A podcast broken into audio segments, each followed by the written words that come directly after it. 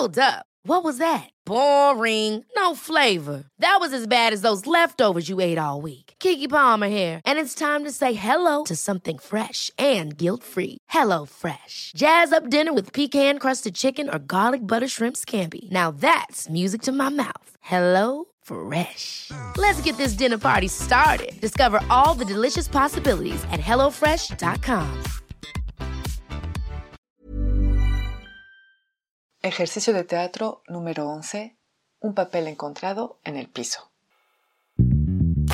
En Teatro para Llevar propongo ejercicios de teatro a quienes lo enseñan, pero también a cualquier maestro, educador, coach, madre o padre de familia. Ejercicios para todas las edades que permiten aprender y trabajar en uno mismo de una forma divertida. Les compartiré mi experiencia y lo que cada actividad aportó a mis clases y algunas anécdotas. Así que levantemos el telón.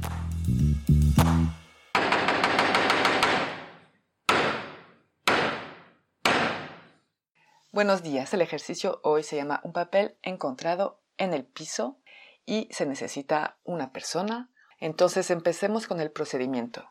Lo que hago es que voy a poner un papel en el piso en medio del escenario, un papel de un tamaño mediano. Eso no importa realmente, pero en general intento que sea como, por decir algo, 10 sobre 15 centímetros, doblado no, no importa. Voy a dejar ese papel en medio del escenario y voy a pedir a un participante de cruzar el escenario y en el momento en el que pasa al lado de ese papel que está en el piso, que lo mire, lo agarre y según la reacción que va a tener, según lo que se imaginó él de lo que era ese papel, vamos a adivinar de qué se trata. Una vez que pasó un participante, después pasan otro y pasan todos. Y una vez que ya pasaron todos, si hay varios, les voy a pedir de volver a subirse, de volver a proponer algo individualmente, en el mismo orden o puede ser en desorden, puede ser el que quiera subirse, proponer, lo haga o como el profesor quiera.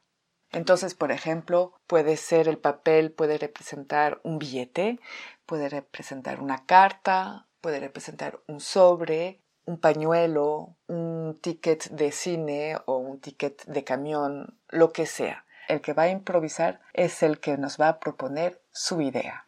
Como variaciones para este ejercicio, pues sencillamente no tiene que ser un papel, también puede ser, por ejemplo, una caja y al momento de abrir la caja, pues según su reacción vamos a poder adivinar qué hay adentro. Obviamente una caja vacía es más interesante.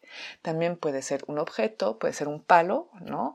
Y según cómo reaccionan, el palo va a ser algún tipo de objeto, va a representar algo que vamos a adivinar. Otra propuesta también puede ser que sea una materia, una materia prima, como por ejemplo agua, ¿no? Y que según lo que van a hacer se van a transformar en algo. Puede ser madera también, ¿no?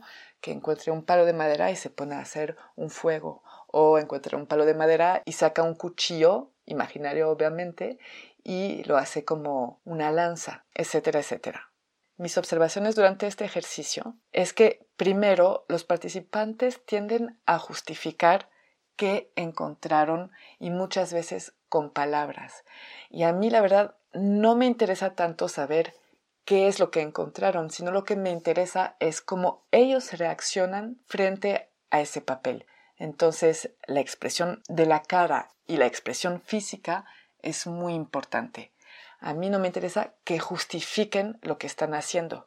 Y claro, pues a veces no se va a entender lo que tiene en la mano, lo que él piensa tener. Los otros participantes no lo entienden, pero eso no importa porque una carta puede significar algo para alguien y otra cosa para otra persona.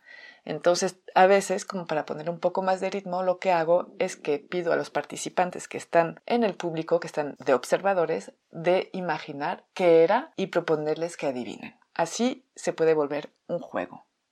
El ejercicio al principio, como la mayoría del tiempo, van a proponer las cosas que se nos vienen a la mente rápidamente, como un billete, como los ejemplos que les di al principio.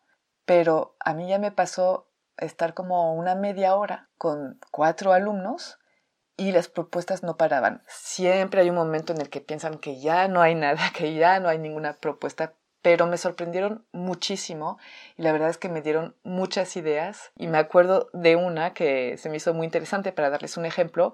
Con el papel hizo un cono y hizo como si recogía palomitas en el piso, obviamente invisibles, lo puse adentro y se puso a comer las palomitas. Entonces, realmente el campo de creatividad es inmenso. Las palabras claves para este ejercicio son la improvisación, obviamente, la imaginación, la intención y sobre todo la reacción, la expresión de la cara y la expresión corporal. Si tienen algún ejercicio que proponer, no lo duden, escríbanme a través de las redes sociales en Instagram y Facebook y lo compartiré en este podcast. Muchas gracias y les digo hasta pronto.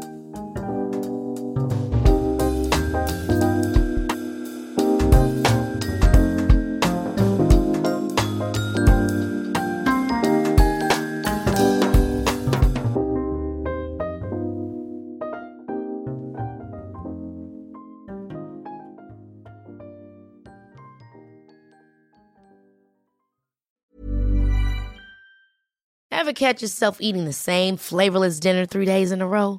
Dreaming of something better? Well, HelloFresh is your guilt-free dream come true, baby. It's me, Kiki Palmer. Let's wake up those taste buds with hot, juicy pecan-crusted chicken or garlic butter shrimp scampi. Mm. Hello Fresh. Stop dreaming of all the delicious possibilities and dig in at HelloFresh.com. Let's get this dinner party started.